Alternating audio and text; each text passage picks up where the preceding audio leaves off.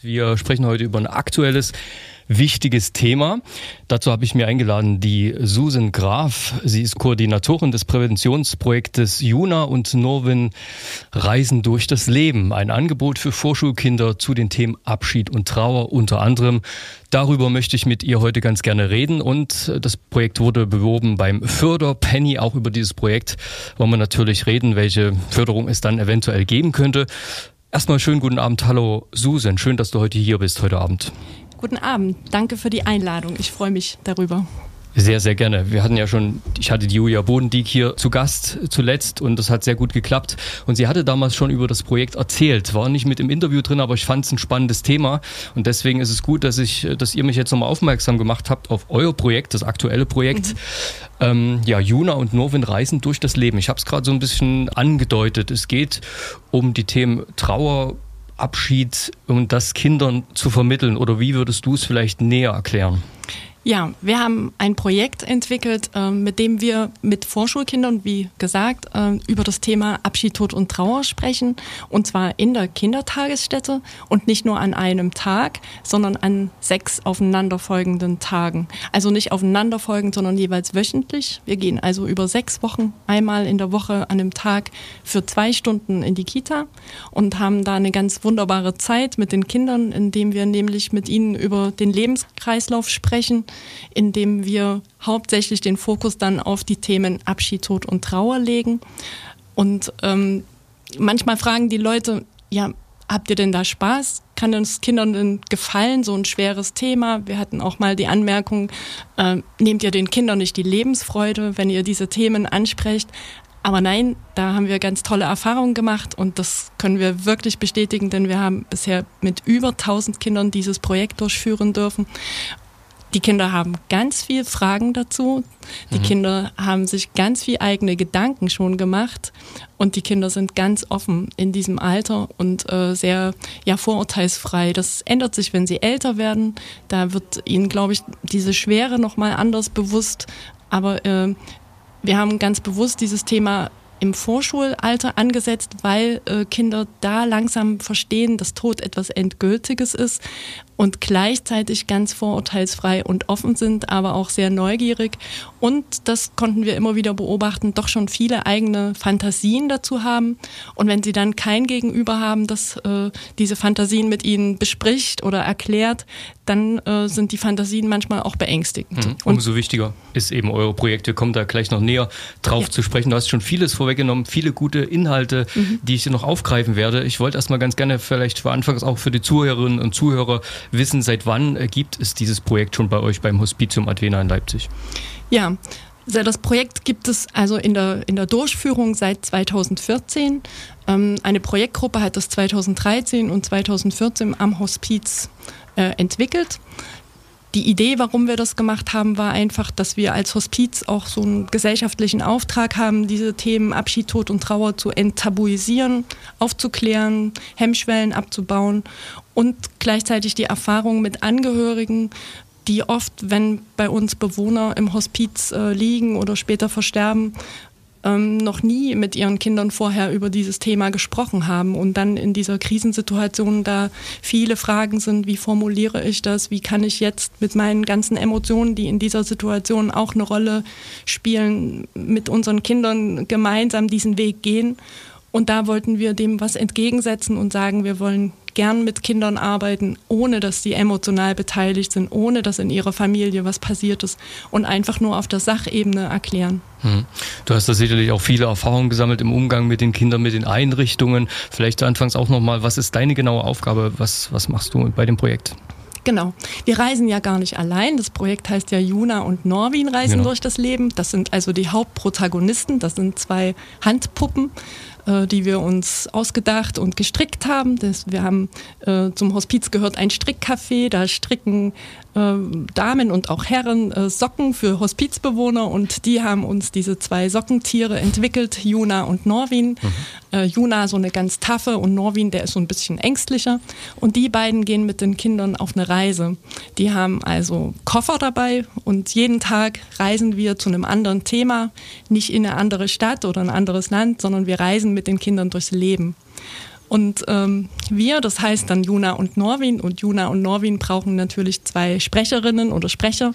Und äh, da bin ich immer dabei als eine von diesen beiden. Und wir haben noch entweder eine FSJlerin oder einen FSJler oder wir haben auch ein Team von Ehrenamtlichen, die uns als zweite Person da begleiten. Mhm. Und äh, wir fahren in die Kindergärten. Es gibt vor unserem Projekt einen Elternabend, wo die Eltern aufgeklärt werden über die Inhalte, über die Ziele, die wir da haben, um Fragen zu beantworten, um Ängste zu nehmen. Und es gibt dann diese sechs gemeinsamen Vormittage mit den Kindern in der Kita.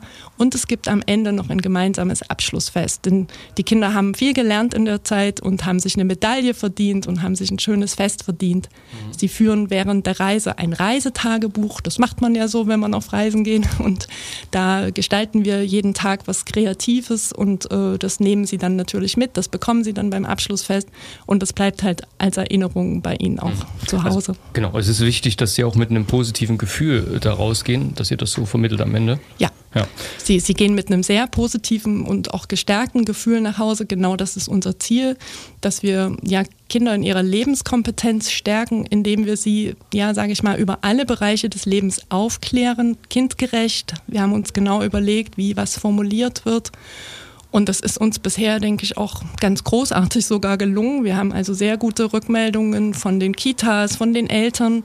Denn dadurch, dass es unser Projekt so lange äh, schon gibt und wir in den Kitas äh, zumeist immer wieder eingeladen sind, habe ich tatsächlich schon äh, Eltern beim Abschlussfest getroffen, wo dann das Geschwisterkind am Projekt teilgenommen hat und die mir nochmal rückgemeldet hat, haben, wie gut äh, das äh, für das große Kind war und die eventuell auch in einer, in einer Situation, die in der Familie mit Abschied Tod oder Trennung äh, äh, Kontakt hatten, wo dann das Kind doch relativ, sage ich mal, souverän auch mit seinem Wissen von dem Projekt da die Eltern so ein bisschen angeleitet hat. Äh, das habe ich tatsächlich schon mehrfach gehört und das fasziniert mich und erfreut mich auch. Ja. Mhm.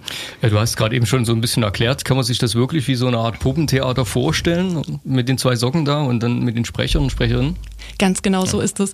Wir haben ein kleines Puppentheater dabei und es gibt ein Puppentheater äh, an diesem Vormittag, in dem nämlich äh, die Juna und der Norwin die Kinder mit ihrer Reise mit einer kleinen Geschichte begleiten. Also es gibt immer eine kleine Geschichte. Ähm, es geht zum Beispiel am ersten Tag sprechen wir über Gefühle. Da geht es so los, dass äh, die Juna ganz aufgeregt und erfreut ist und der Norwin ganz ängstlich. Und dann führen sie immer die verschiedenen Methoden ein, die wir dann mit den Kindern spielerisch oder erzählerisch machen. Und ähm, der Rahmen dieser, dieser sechs Tage, die Geschichte ist, dass Juna und Norwin eben auf ihrer Reise ganz viel erleben leben und dass sie auch ein Reisetagebuch führen und dass sie auch jeden Tag, genau wie die Kinder das in der Kindertagesstätte auch tun, etwas da reinschreiben oder reinbasteln oder malen, die Juna und der Norwin. Und dass dann leider das Reisetagebuch der beiden am sechsten Tag nämlich in den Fluss äh, fällt und unwiederbringlich verloren ist. Mhm. Das ist die Rahmengeschichte und es ist so, dass wir an jedem Tag, den wir im Kindergarten sind, eine bestimmte Farbe haben. Also unsere Reise hat am ersten Tag zum Beispiel eine rote Farbe und am zweiten Tag eine gelbe und so weiter. Und es äh, entsteht am Ende so als Ritual immer ein Farbhandabdruck äh, im Reisetagebuch für die Kinder, das als Zeichen, dass sie dabei waren. Und diesen Handabdruck machen sie auch auf einem Stück Stoff. Und da entsteht mit den Kindern, äh, mit den Händen der Kinder ein Regenbogen. Und dieser Regenbogen ist so ein bisschen das Symbol auch von unserem Projekt. Und ganz am Ende, wenn Jona und Norwin Forschbar sauer und traurig und unglücklich darüber sind, dass das Reisetagebuch jetzt für immer weg ist, dann entdecken sie am Himmel einen Regenbogen und sie stellen beide fest, dass in diesem Regenbogen alle Farben drin sind, die sie auch auf ihrer Reise dabei hatten.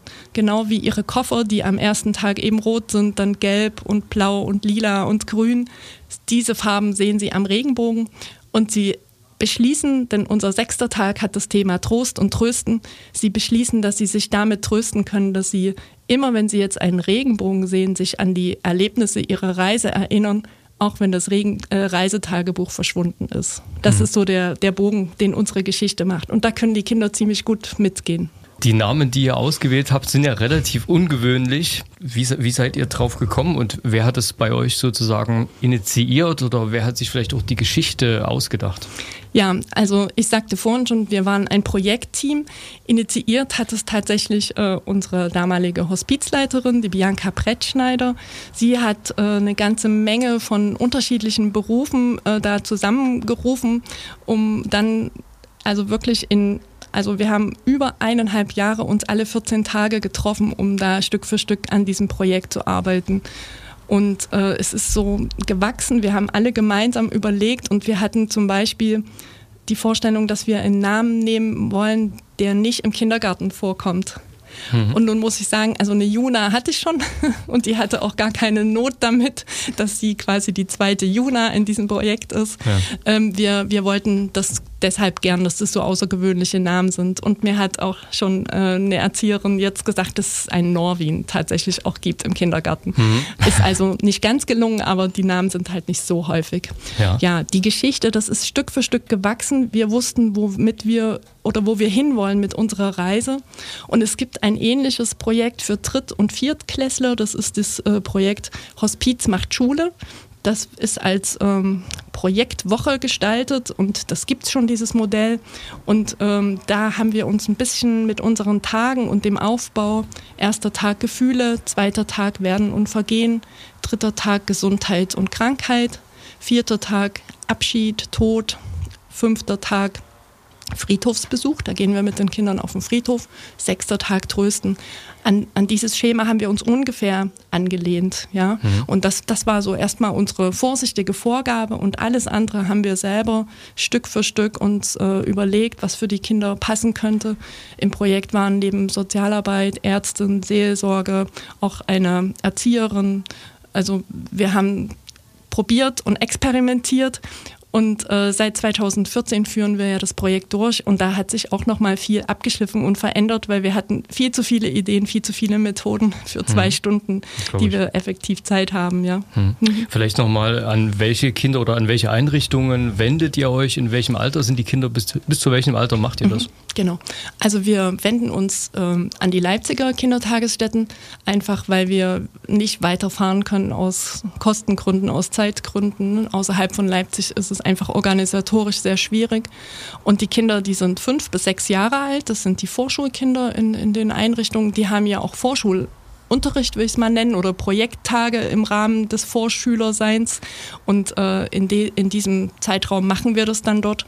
Und was ich dazu noch sagen kann, ist, dass wir unser Projekt auch ein bisschen adaptiert haben. Also wir, ich hatte äh, von, der, äh, von den Erziehungswissenschaftlerinnen und äh, Sonderpädagogik-Studentinnen und Studenten hatte ich Unterstützung. Die haben bei mir ein Praktikum gemacht und haben das Projekt auch mit mir gemeinsam adaptiert an einen Förderbedarf, zum Beispiel für die Förderschule Schloss Schönefeld. Wir haben da also jetzt äh, äh, zwei Projekte durchgeführt mit verschiedenen, ähm, sag ich mal, in verschiedenen Leistungsstufen und haben das adaptiert studiert und äh, wir waren auch in der Förderschule in, in Grünau und haben das dort mit einer äh, dritten Klasse durchgeführt. Dann ist es äh, natürlich ein bisschen anders mit den älteren äh, Schülern in der mhm. Förderschule. Da hatten wir kein Puppentheater, ne? aber die, ja. die Bausteine und die Wissensvermittlung, das bleibt dann ähnlich. Das Ziel ist das gleiche, nur die Methodik eben eine andere. Mhm. Und das finde ich auch ganz schön. Wir haben auch schon mal in der, in der Schule, äh, in der Grundschule haben wir mal ein Herbstprojekt gemacht, wo wir das in, im Rahmen vom, von Ferien Hort angeboten haben, dass wir mit den Kindern da über in den einzelnen Tagen auch unser Projekt komprimiert durchgeführt haben. Oder wir waren auch schon nur mal einen Vormittag in der Schule, um über das Abtod, äh, Thema Abschied, Tod und Trauer so ja, in komprimierter Form zu sprechen. Und es ist ganz schön, dass wir jetzt mit unserem Projekt als Überschrift natürlich das Vorschulprojekt, aber dass wir darunter kleine Bausteine entwickeln konnten, wo wir das auch in anderen Bereichen einsetzen konnten. Mhm. Ja. Kannst du es vielleicht sagen, lässt sich das überhaupt sagen, wie empfänglich die Kinder in einem bestimmten Alter für diese Thematiken sind? Genau. Also es also das, das, Wissen um das Thema Tod, das ist uns nicht angeboren, sondern das, das, entwickeln wir. Und ich konnte eben gerade auch von den Kindergartenkindern lernen, dass die viele Vorstellungen haben, äh, von, von denen wir so als Erwachsene, glaube ich, gar keine Ahnung haben. Als Beispiel zum Beispiel denken Kinder ganz, ganz häufig, dass äh, ein Mensch, der gestorben ist, dass der aussieht wie ein Gerippe, wie ein Skelett, weil das das Symbol ist bei uns für den Tod und, mhm. und da gibt es auch viele Totenköpfe auf T-Shirts oder die hängen an Autos oder so. Und, und ich habe das von den Kindern erstmal gelernt und das ist auch was, wenn wir am vierten Tag über das Sterben sprechen, dann erklären wir äh, ganz viele ja, Regeln und Rituale, die es da gibt. Ähm, und, und äh, dass zum Beispiel jemand, der stirbt, dass das nicht äh, willkürlich jemand festlegt, dass man nicht einfach sagen kann, der ist gestorben, sondern dass da ein Arzt kommt, der das überprüft und dass dann das Bestattungsauto kommt und dass der Mensch, der gestorben ist, dass der eben aussieht wie ein Mensch mit Haut und Knochen, aber dass der nicht schläft, sondern gestorben ist, weil das Herz nicht schlägt, weil er nicht mehr atmet, ja, weil die Haut kalt ist, der Körper kalt ist, weil das Blut nicht fließt. Und, und äh, diese Dinge, wenn die Kinder das von uns hören, da sind die ganz ganz offen, sind gar nicht äh, mit Vorurteilen behaftet. Und, und dann lerne ich von den Kindern, wenn ich, wenn ich sie frage, wie sieht denn ein Mensch, der gestorben ist, aus? Dann, dann sagen die gruselig. Das sage ich, ja, aber wieso denn? Ja, ja weil, weil der gar keine Haut mehr dran hat. Und das, sowas können wir aufklären. Ja. Mhm. Und wenn wir auf den Friedhof gehen, dann frage ich dann auch nochmal, äh, wo sterben denn die Menschen? Denn das haben wir nämlich vorher besprochen, am Tag vorher, dass die eben meistens im, meistens im Bett liegen und dass das Bett eben zu Hause steht und ganz viel im Krankenhaus oder auch im Pflegeheim. Und ähm, dann sagen die Kinder trotzdem, sie sterben auf dem Friedhof. Mhm. Weil es spricht nämlich niemand mit den Kindern ganz mhm. genau darüber. Mhm. Aber sie sind schlau, sie wissen, Friedhof und Tod, das gehört zusammen, also wird dort auch gestorben. Und solche Sachen, äh, die, die tun wir mit den Kindern ausräumen. Damit machen wir sie stark, dass die Kinder wissen, da gibt es ganz viele Rituale, Abschiedsrituale, eine Feier, ja, nicht jemand, der stirbt, ist nicht einfach weg, sondern es gibt da so eine gewisse Ordnung und für Ordnung sind Kinder immer gut zu haben. Und da merke ich, sind sie ganz offen, da haben sie gar keine Vorurteile und auch keine Ängste. Im Gegenteil, Ängste können wir damit abbauen dann. Hm. Ja. Da würde ich ganz gerne nochmal anknüpfen, wie das gesellschaftlich vermittelt wird, ist klar im Moment noch ein bisschen schwierig, immer noch. Es ist ein Tabuthema, mhm. Trauer, Tod, Sterben sind Tabuthemen in unserer Gesellschaft.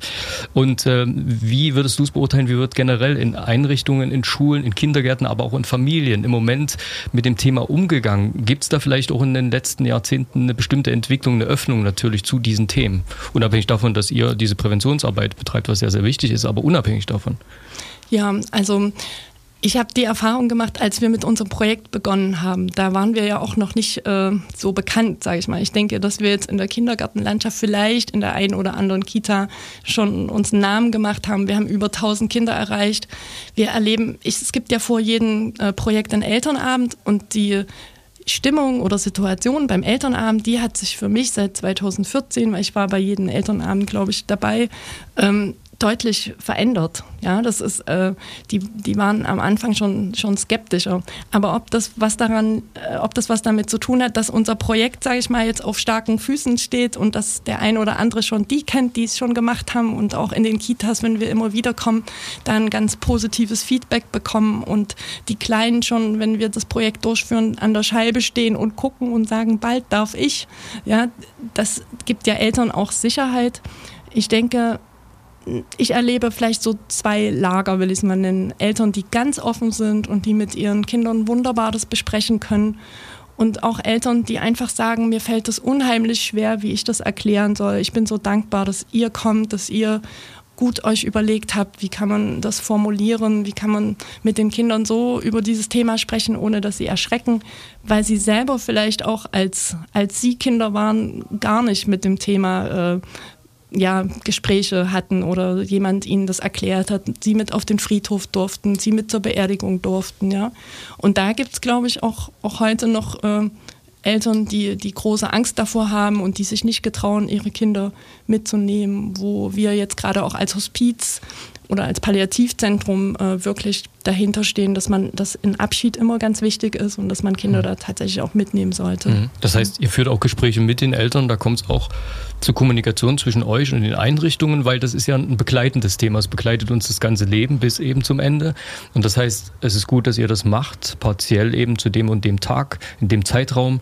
Aber später werden äh, die jungen Menschen dann ja auch damit konfrontiert und äh, vielleicht ist eine weitere Vorbereitung oder das Sprechen generell auch weiterhin wichtig darüber. Ja. ja, das denke ich unbedingt. Und ich denke, das, das gelingt auch. Es ist auch äh, Thema im Lehrplan. Es kommt eben in der dritten und vierten Klasse, dann später nochmal neunte Klasse vor. Aber am wichtigsten ist es, glaube ich, dass man in der Familie darüber spricht, dass man über seine Gefühle spricht. Deswegen ist auch dieses Thema bei uns Thema des Tag 1 Gefühle und äh, dass, dass wenn, wenn ich mein, nicht zeige, wie es mir geht, dass ich dann zum Beispiel, wenn ich traurig bin, auch nicht getröstet werden kann. Ne? Und dass, hm. dass ähm, es zum Beispiel auch wichtig ist, dass ich überhaupt weiß, was mich tröstet. Ja? Das sind alles so Ressourcen, die man entwickeln kann, die, die einen ja fürs ganze Leben vorbereiten. Und ähm, das Gleiche, das ist auch was, was ich so beim Elternabend gerne anspreche, kann man Eltern auch unterstützen, indem man ihnen hilft, dass sie zum Beispiel nicht sagen, Oma oder Opa sind eingeschlafen oder auf eine Reise gegangen oder verloren gegangen, weil das so Begrifflichkeiten sind, die gerade Kinder im Vorschulalter gar nicht ähm, verstehen. Die nehmen alles wortwörtlich. Also auf eine Reise gegangen heißt eben auch gegangen.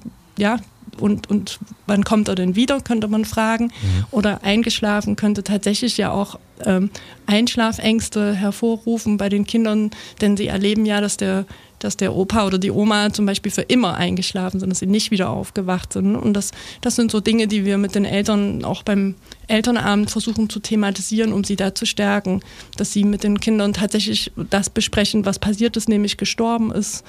Und ähm, andere, andere Dinge wären eben zum Beispiel die Ermutigung, auch äh, mit Kindern Abschiede zu leben, wenn zum Beispiel das äh, Kuscheltier verloren geht, dass man das eben auch betrauert und, mhm. und nicht heimlich ein neues kauft. Denn wenn Kinder als Kinder auch kleine Abschiede leben dürfen, fühlen dürfen und wir sie da in ihren Gefühlen auch ernst nehmen und nicht sagen, du musst nicht Angst haben oder du musst nicht traurig sein, das Kind ist aber traurig oder hat Angst, ja, dass wir, dass, dass die Kinder dann äh, in ihren Gefühlen auch die Echtheit erleben, weil sie ja darin bestärkt werden und so auch kleine Trostmechanismen für sich selbst entwickeln können und auch frühzeitig als Kind eben schon lernen, jetzt tut das ganz doll weh, wenn mein Kuscheltier weg ist oder wenn mir was nicht gelungen ist oder wenn ich nicht zum Kindergeburtstag eingeladen bin, aber das wird auch wieder besser, das verändert sich wieder und das sind schon erste Erfahrungen mit Trauer, die äh, Kinder dann stärken können, wenn sie das ja durchgestanden haben und diese Erfahrungen machen durften, wenn wir es ihnen erlauben. Wir haben jetzt so ziemlich gut von dir erfahren, wie wichtig euer Projekt ist, euer Präventionsprojekt. Und es gibt eben ähm, ja ein Projekt, bei dem ihr euch auch beworben habt über das wir heute auch noch kurz sprechen wollen, und zwar den Förderpenny. Ähm, vielleicht kannst du das nochmal ganz kurz erklären. Ja, also ein ganz großes Thema äh, bei Bildungsprojekten für Kitas oder auch für Schulen ist immer die Finanzierung. Und da muss ich sagen, dass ich äh, unheimlich dankbar bin, dass unser Träger eben seit 2013 kontinuierlich äh, da uns den Rücken stärkt mit diesem Projekt ich eingestellt wurde da mit, mit einer halben Stelle seit äh, 2016, um, um hauptamtlich eben die Koordination zu übernehmen und damit auch das Projekt eben sich unheimlich vermehren konnte. Ja, wir können also viel mehr Projekte machen, so dass es tatsächlich jetzt dazu gekommen ist, dass wir weit über 1000 Kinder schon äh, ja mit diesem Projekt bedienen konnten und äh, dies alles auf Spendenbasis, also seit Beginn des Projektes. Wir sind also immer wieder angewiesen, um Spenden zu bitten. Die Kitas äh, wollen uns gerne unterstützen, aber haben ja ganz wenig Geld zur Verfügung. Die Fördervereine der Kitas bemühen sich und, und, und. Und wir sind immer wieder am Bitten. Und äh, so, ein, so ein Projekt äh, wie der Förderpenny ist natürlich für uns eine ganz wunderbare Sache. Äh, dass nämlich ähm, Penny sagt, wir unterstützen mit dieser Aktion Aufrunden bitte, dass man an der Kasse sagen kann, wenn es eben sieben Cent kostet, man lässt aufrunden auf zehn Cent. Äh, mit diesem Geld, was da eingenommen wird, unterstützen wir soziale Projekte mit, mit äh, Kindern. Mhm. Und da sind wir jetzt ja mit ausgewählt. Wir haben also das äh, erstmal die, die, die, Bewerbungsphase haben wir mit gewonnen mit zwei anderen Projekten äh, in, in Leipzig und Eilenburg eins noch. Und jetzt äh, müssen wir fleißig voten dafür, dass wir von diesen drei Projekten als Sieger hervorgehen und werden dann äh, aus äh, den aufrunden Geldern für ein Jahr ähm, Anteile gespendet bekommen, um unser Projekt weiter durchführen zu können. Mhm. Also Förderer, die Institution ist hier der Pennymarkt, das ist jetzt, glaube ich, auch mit durchgedrungen und äh, ja. da kann man noch für euch voten. Ich habe mal geschaut, ihr seid mit, glaube ich, über 80 Prozent ja. da im Moment ja. glücklicherweise an der Spitze. Wir sind ganz fleißig, haben mhm. ganz viele Menschen aufgerufen. Uns kennen ja natürlich auch viele äh, durch, durch äh, die, die, vielen Kontaktpersonen, die wir erreichen. Nicht nur die Kinder, sondern es gehören ja meistens auch zwei Eltern dazu oder Großeltern und äh, viele Ehrenamtliche, die sich engagieren. Die, die ganze Hospizlandschaft bei uns, alle Kolleginnen und Kollegen mit ihren Freundeskreisen, alle finden dieses Projekt toll und wollen uns helfen. Ja. Hm. Und ihr freut euch, dass es so erfolgreich ist, aber möchte das auch, dass es weiterhin so ist? Also die Leute, die jetzt zuhören, Zuhörerinnen und Zuhörer, die können für euch noch abstimmen. Das wäre wunderbar. Ja. Und wie können sie das tun? Ja, man geht auf die Seite von äh, Förderpenny abstimmen und äh, da komm, kann man die Stadt Leipzig suchen und dann werden drei Projekte angezeigt und eins davon sind wir äh, mit, der, mit dem Hospiz Advena und Juna und Norwin reisen durch das Leben. Wunderbar. Vielen, vielen Dank, Susanne, dass du heute hier warst vom Hospitium Advena in Leipzig.